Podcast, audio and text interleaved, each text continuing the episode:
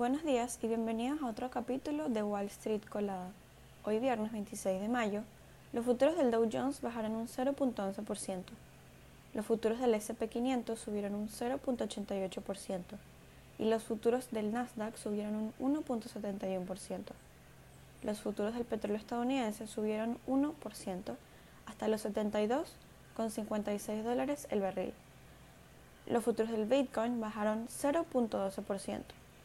En la sección de noticias de hoy, avanza la negociación sobre el techo de la deuda, pero aún no hay acuerdo. Biden y McCarthy están cada vez más cerca de llegar a un acuerdo que elevaría el límite de endeudamiento de 31.4 billones de dólares durante dos años. La medida de inflación favorita de la Reserva Federal, el índice de precios del gasto en consumo personal del mes de abril, se publicará hoy a las 8 y media horas siendo la previsión de los analistas del 0.3%. Ford Motor, que cotiza con el ticker F, ha llegado a un acuerdo con Tesla, que cotiza con el ticker TSLA, a través del cual sus clientes obtendrán acceso a más de 12.000 supercargadores Tesla en los Estados Unidos y Canadá. El acuerdo duplicará la cantidad de cargadores rápidos disponibles para los clientes de vehículos eléctricos de Ford a partir de la primavera de 2024. El petróleo sube mientras el debate rodea un posible recorte de producción de la OPEP Plus.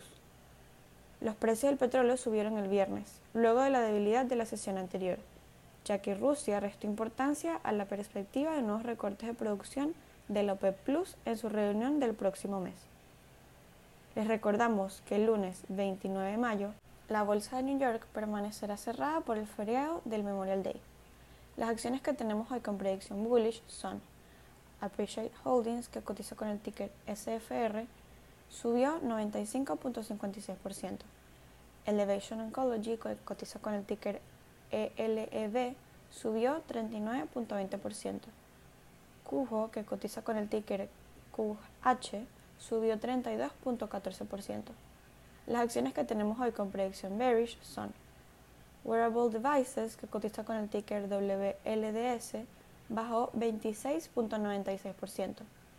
Suncar Technology Group Inc., que cotiza con el ticker SDA, bajó 23.64%. Y Springbig Holdings, que cotiza con el ticker SBIG, bajó 22.36%. Estas son las noticias que tenemos para hoy antes de que abra el mercado. Les recordamos que pueden encontrarnos en todas nuestras redes sociales como arroba Trades y visitar nuestra página web www.spanglishtrades.com para que no se pierda ninguna noticia en la actualización del mundo de la bolsa de valores en español. Gracias por acompañarnos y escucharnos. Los esperamos en el próximo episodio de Wall Street Colada.